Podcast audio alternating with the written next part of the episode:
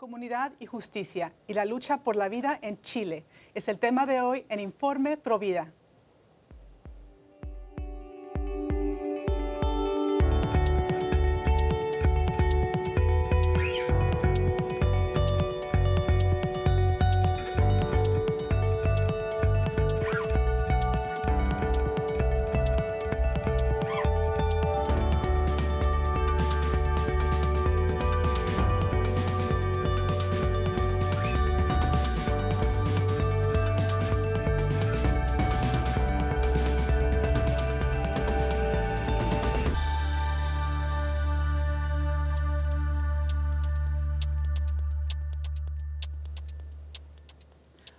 Amigos de EWTN, les saluda Astrid Bennett Gutiérrez. Están en su programa Informe Provida. Les saludo desde los estudios de EWTN en Orange County, en California. Y para el día de hoy les traemos una invitada muy especial desde Chile. Les traemos a Rosario Corbalán de la organización Comunidad y Justicia. ¿Cómo estás el día de hoy, Rosario? Hola Astrid, muy bien, muchas gracias por la invitación y muchas gracias a todos los que nos están viendo hoy día. Gracias. Vamos a hablar de este gran reto que tienen ustedes en Chile, pero antes que nada quiero compartir un poco de lo que ha sido tu vida, tu corta vida, porque eres bastante joven y tú eres abogada, egresada de la Pontificia Universidad de Católica de Chile y actualmente trabajas en el área constitucional de la ONG Comunidad y Justicia, asesorando convencionales. Además, sé que escribes muy bien. Reí un maravilloso ensayo que tú escribiste para tu sitio de Comunidad y Justicia. Así que felicidades por todo lo que has logrado hasta el día de hoy. Qué bendición tenerte en movimiento Provida. Sé que ustedes tienen muchos retos como hay en toda Latinoamérica en la defensa del no nacido. ¿Nos puedes contar cuál es la misión específica de comunidad y justicia? Así es, muchas gracias por la presentación y sí, tenemos muchos retos en materia, en materia de defensa de la vida aquí en Chile, por el tema de cómo ha ido avanzando el aborto, la eutanasia, y en Comunidad y Justicia nos dedicamos muy fuerte a estos temas es una ONG, eh, la hemos definido como una ONG que busca promover los derechos humanos, defender los derechos humanos desde la perspectiva de la doctrina social de la Iglesia. Eh, y en ese sentido, los grandes temas que vemos aquí en Comunidad y Justicia son libertad religiosa, la defensa de la vida y la defensa de la familia. Y como tú bien decías, estamos metidos ahora algunos de los integrantes de esta ONG en el proceso constituyente, que por cómo se ha ido desenvolviendo nos ha planteado muchos desafíos en estas materias que vemos en comunidad y justicia, porque hay muchas amenazas a estos bienes fundamentales.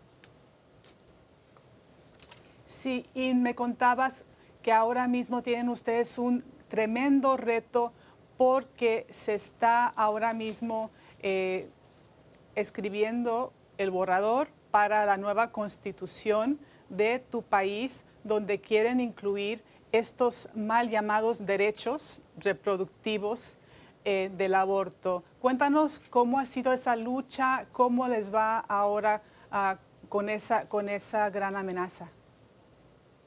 Así es. Bueno, ha sido un proceso largo, si bien han sido meses solamente desde que se instaló la convención, pero han pasado muchas cosas. Así que lo que podría decir más o menos a modo de resumen es, eh, la convención tiene 155 miembros, de los cuales quedan ahora 154 por un problema que, hubo ahí con uno, y se necesita para aprobar cualquier cosa dos tercios de, estos votos para que algo ingrese al borrador. Entonces, eh, los derechos sexuales y reproductivos que tú mencionabas lograron este quórum de dos tercios e ingresaron al borrador de nueva constitución. O sea, eso ya va al plebiscito de salida que tenemos en septiembre de este año. Y dentro de estos derechos sexuales y reproductivos quedó expresamente consagrado el aborto por unos pocos votos, fueron 108 votos. Eh, el tercio son más o menos 105, ese es como el número mágico. Entonces, lamentablemente, por, esta poca diferencia de votos, quedó el aborto consagrado expresamente en, el borrador de nueva constitución. Sí, el, pueblo chileno es un pueblo pro vida, eh, está clarísimo. El movimiento Provida en Chile está vivo, es activo, es fuerte. Sé que no se quedaron con los brazos cruzados los grupos Provida. Eh, sé que el 28 de marzo ah, salieron a las calles para poder hablar sobre la Constitución, para poder pronunciar su postura. ¿Nos puedes ah, contar lo que aconteció ese día, el 28 de marzo, que por cierto era eh, cercano a la fecha del día del no nacido, el 25 de marzo, fecha tan importante para el movimiento Provida, salieron a las calles varios grupos, muchos activistas Provida, familias, para este gran día. ¿Cuál era el fin de los grupos y qué se logró? Bueno, ha habido últimamente menos manifestaciones pro vida que antes y menos masivas, lamentablemente. Em, también quizás se mezcló un poco con la pandemia y con la fuerza que ha adquirido el movimiento feminista en Chile, que ha sido mucho en, poco tiempo, en el último año se ha visto mucho avance. Pero eh, a pesar de eso, hubo dos manifestaciones pro vida afuera de la convención. Em, creo que la que tú te refieres es la que fue fuera de la convención más que nada con, poleras rojas. Mucha gente fueron a entregarle eh, una carta a los convencionales solicitando que se proteja el derecho a la vida y lamentablemente eh, no, tuvo efectos en el texto de la Constitución, sino que más bien fue una forma de mostrar el descontento con lo que se está haciendo dentro de la Convención Constitucional y mostrar que sí hay un montón de gente a la que le importa este tema y sobre todo que le espanta eh, que el aborto no tenga límites en el proyecto de texto. Si bien nosotros como Comunidad y Justicia y como mucha otra gente creemos que en cualquier caso el aborto es ilegítimo, hay mucha gente que lo que más le espanta es decir este aborto no este derecho, supuesto derecho al aborto no va a tener ningún tipo de límite. Eso ya es como una línea que a mucha gente le hace decir no, con esto yo no, no puedo votar a favor de, este texto constitucional. Y eso es lo que, lo que trataron de mostrar los que fueron a marchar ese día. Sí, excelente. Es importante que siempre estemos saltando la voz, siempre debemos de defender al más vulnerable, como lo hacen ustedes, Rosario, con tus compañeros. Eh, Tú también este, has analizado muy bien el texto de, este borrador para la Constitución y nos puedes hablar un poco de las falacias que se presentan como cosas buenas que pueden engañar al público. Eh, tú hablaste un poco de eso en una entrevista con la Prensa. ¿Nos puedes compartir un poco de esas falacias? Sí, una mentira que siguiendo en la, línea del aborto, que es uno de los temas en que más nos hemos enfocado, es el problema de decir que el aborto, como está reconocido en el borrador de nueva constitución, no es aborto libre. Y eso nosotros nos hemos tratado de enfocar mucho en desmentirlo. Porque, bueno, aquí les voy a leer una parte del artículo de derechos sexuales y reproductivos que dice que mm, eh, el Estado garantiza el ejercicio de derechos sexuales y reproductivos sin discriminación. Bueno, empieza a nombrar, como se menciona en muchas otras partes del texto, con enfoque de género, con inclusión, con pertinencia cultural y luego dice que da las condiciones para una interrupción voluntaria del embarazo y que esto se, ejerce sin, interferencia por parte de terceros, etc. Em, y entonces, si bien no se menciona expresamente, eh, no habrá límite de semanas, no habrá límite de causales, tampoco se señala, no se señala ni en un sentido ni en el otro. Y como se dice que estos derechos son para todas las mujeres, si después se presenta una ley que trate de limitarlo, probablemente se puede solicitar que sea declarado inconstitucional. Entonces, este, esta idea de que nos han vendido que es la ley la que después va a limitar es algo totalmente eventual y a nuestro juicio muy, muy improbable y muy difícil que suceda. Te escucho, Rosario, y me quedo asombrada cómo ustedes están tomando los mismos pasos que tomamos nosotros en Estados Unidos con la, eh, con la decisión trágica de Roe versus Wade en la Corte Suprema que ah, legalizó el aborto. Es exactamente lo que tú acabas de decir. Eh, están proponiendo lo mismo, es este, sí, aprobar el aborto y hacer difícil que los ah, estados individuales limiten el aborto. Entonces me, da tristeza ver cómo otros países no ven los 50 años que tenemos acá, casi 50 años de aborto libre, lo trágico que ha sido en todos los sentidos, las mujeres lastimadas, hombres lastimados, eh, tanta, tanto destrucción, inclusive hasta la economía ha sido afectada ah, por este desastre de matar más de 60 millones de niños indefensos. Yo sé que tú sabes muy bien lo que ha pasado acá. Eh, tú estás haciendo todo lo que, lo que puedes con tus compañeros para que los demás eh, entiendan lo que está pasando. Eh, puede ser que los Estados Unidos estén ah, participando, nuestros grupos, nuestros ONGs en Chile. ¿Están ellos participando ahora, influyendo, enviando fondos a Chile para influir en su política, como en la Constitución? Mira, el, esto, esto que dices tú, de este como conflicto de intereses, influencia de, de organizaciones de Estados Unidos se discutió un poco, pero no lo suficiente a mi parecer, en el proyecto de ley de, aborto hasta las 14 semanas que hubo en Chile el año pasado y que gracias a Dios se rechazó eh, en la Cámara de Diputados. Y se, habló mucho de la influencia que tendría eh, Planned Parenthood y PPF en, en este proyecto de aborto, pero nunca se llegó a una conclusión suficientemente cerrada al respecto y la verdad nosotros tratamos de argumentar siempre más del lado de por qué el aborto es, es, malo y qué sé yo, que de demostrar estas teorías que si bien pueden ser ciertas, de repente a la gente le da la idea de que es algo medio conspiranoico y que no tiene mucho fundamento, entonces preferimos eh, volver a, lo central de la discusión. Pero sí hay mucho, lo dice de hecho Guadalupe Batallán en su, en su libro, eh, todo este tema de, de Planned Parenthood y de cómo han influido en, en esta gestión de, intereses en otros países, especialmente en Sudamérica. Sí, eh, me parece excelente cómo lo están manejando. Eh, leí un ensayo tuyo en el sitio donde tú este, hiciste unos puntos muy buenos sobre el texto de la Constitución, el borrador. Claro que sí, es muy merecido. Eh, el título del ensayo es, um, es autómatas autónomos, me parece. Sí. Cuéntanos cuál fue el mensaje principal. Me pareció súper interesante que lo compartas, porque ese tipo de lógica es lo que hace falta que las, las personas conozcan. Muchas gracias, Trit. Sí, lo que, lo que yo planteaba era que con los artículos que ya se han aprobado y que están en el borrador, porque estamos justo en las semanas en que van a ingresar muchos nuevos artículos al borrador, pero yo tomé los que ya estaban ingresados al borrador y me fijé que había un concepto que se repetía mucho a lo largo de todo el texto y de los distintos temas, que era el tema de la autonomía y cómo esto se ponía como algo por sí mismo deseable. O sea, era como una meta espectacular que las regiones fueran autónomas, que las mujeres fueran autónomas, que los alumnos, los niños fueran autónomos, como si eso fuera algo, un fin en sí mismo, como algo en sí mismo bueno, en vez de eh, ver el problema desde otro lado y decir, a ver, ¿qué pasa si no somos autónomos y cómo lo solucionamos para, eh, convivir de la mejor forma posible? Entonces, bueno, ponía el ejemplo de los derechos sexuales y reproductivos, ¿cierto? Decidir de forma autónoma.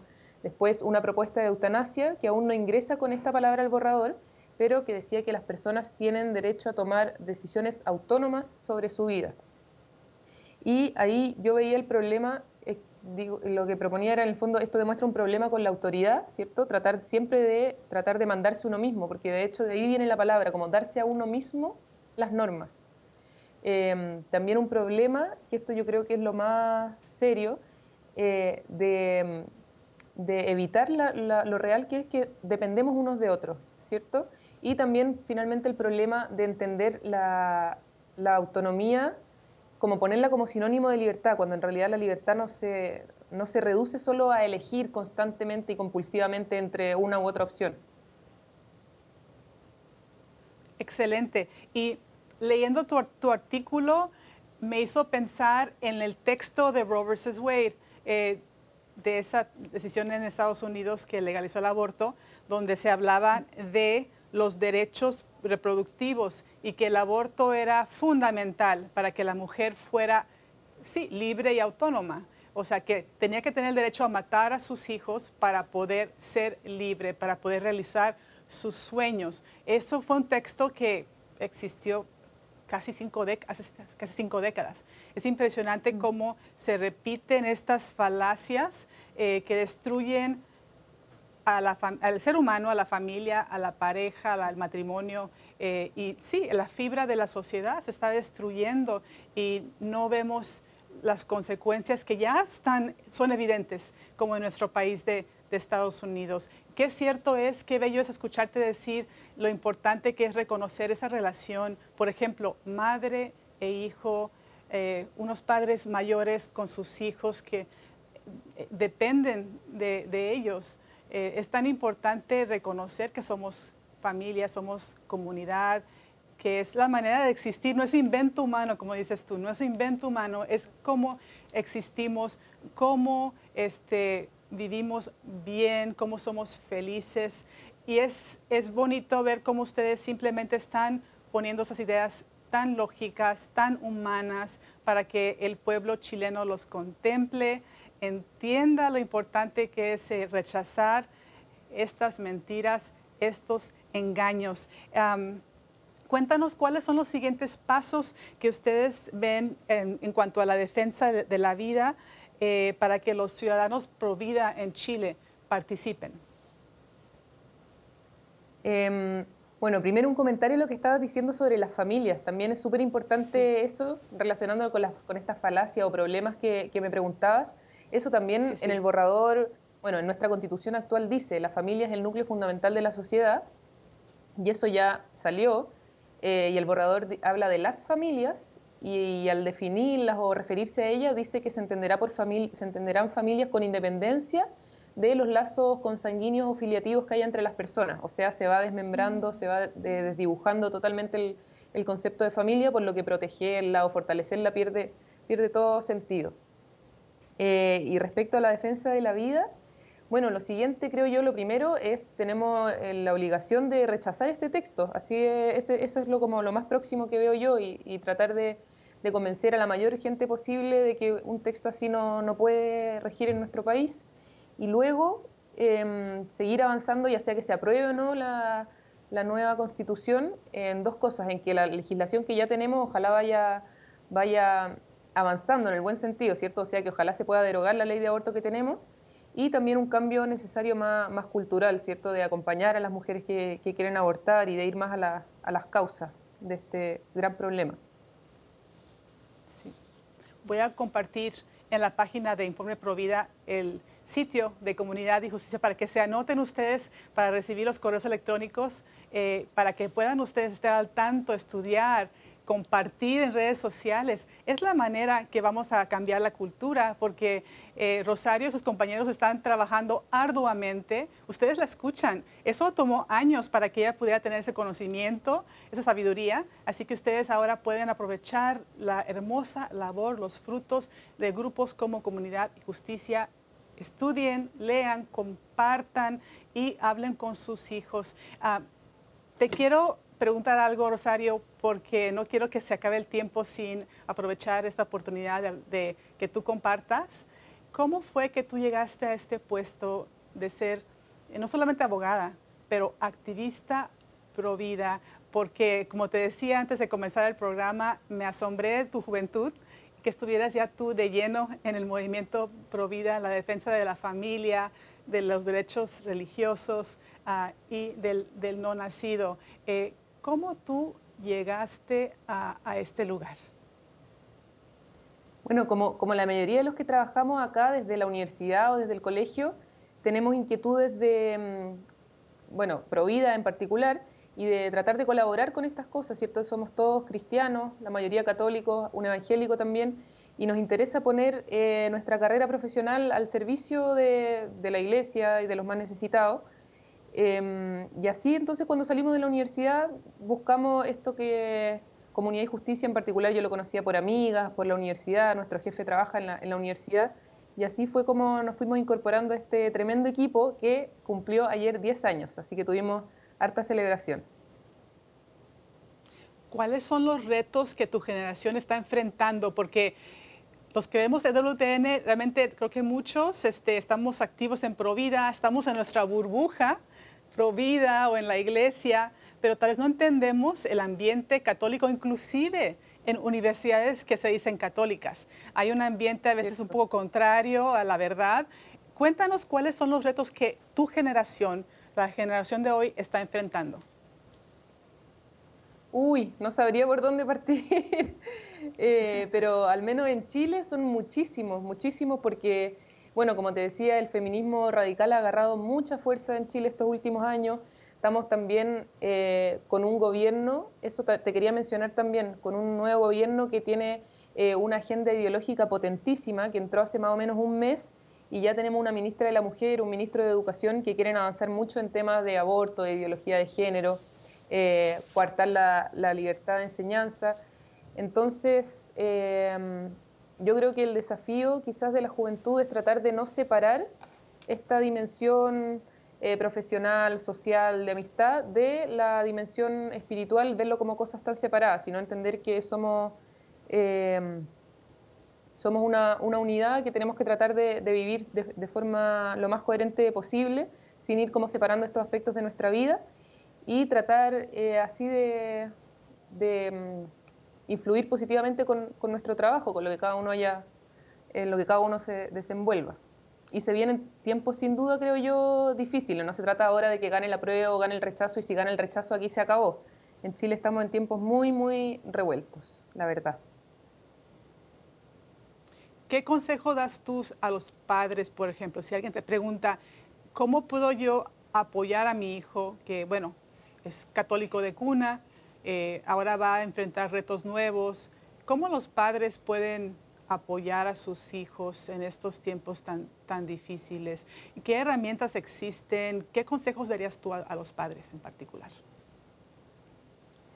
Me da un poco de, pudor dar, yo un consejo a los padres porque no tengo hijos, así que voy a replicar algo que escuché por ahí de alguien que sí tiene muchos hijos y que dice que en estos tiempos lo más importante es, eh, suena un poco obvio, pero quizás, o al parecer no lo es tanto últimamente, lo más importante es educar, que los papás estén demasiado metidos eh, y pendientes de, lo que les pasa a su hijo y que no deleguen tanto en los colegios que, que lamentablemente pueden empezar a verse un poco coartados por esto, por ejemplo, por poner un ejemplo específico, por el tema de la educación sexual integral, eh, o por el tema de excesiva preocupación porque los colegios sean laicos.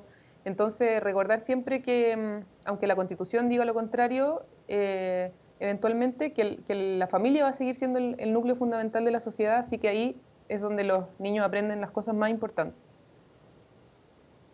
Sí, sin duda. Y los padres son los primeros maestros los que más influyen, sobre todo a largo plazo, esas semillas que se siembran quedan ahí, así que no teman los retos, no importa en qué país vivas, inclusive en Estados Unidos. Eh, yo conozco familias eh, que están en California o están en lugares muy liberales, que tienen unos hijos ah, que también son católicos fieles, siguen adelante, están inclusive muchos en el movimiento Provida, uh, como lo está Rosario, activos, siendo la solución, porque los jóvenes ah, como tú, Rosario, no son el problema, ustedes son la solución. Te felicito por tu gran labor. Queremos apoyar a Chile. ¿De qué manera los que nos ven ahora dirías tú que podemos, no importa de qué eh, país seamos, cómo podemos apoyar los esfuerzos en Chile?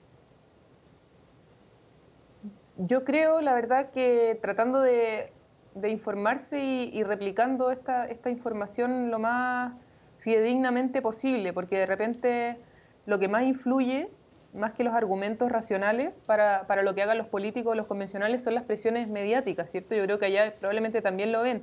Entonces, si ven que de afuera lo están mirando fuera, o que los electores, o sea, lo están mirando feo, o que sus electores lo están mirando feo, eso puede, puede pesar. Así que difundir lo más posible, eh, que se sepa lo que, lo que está pasando aquí en este proceso constituyente.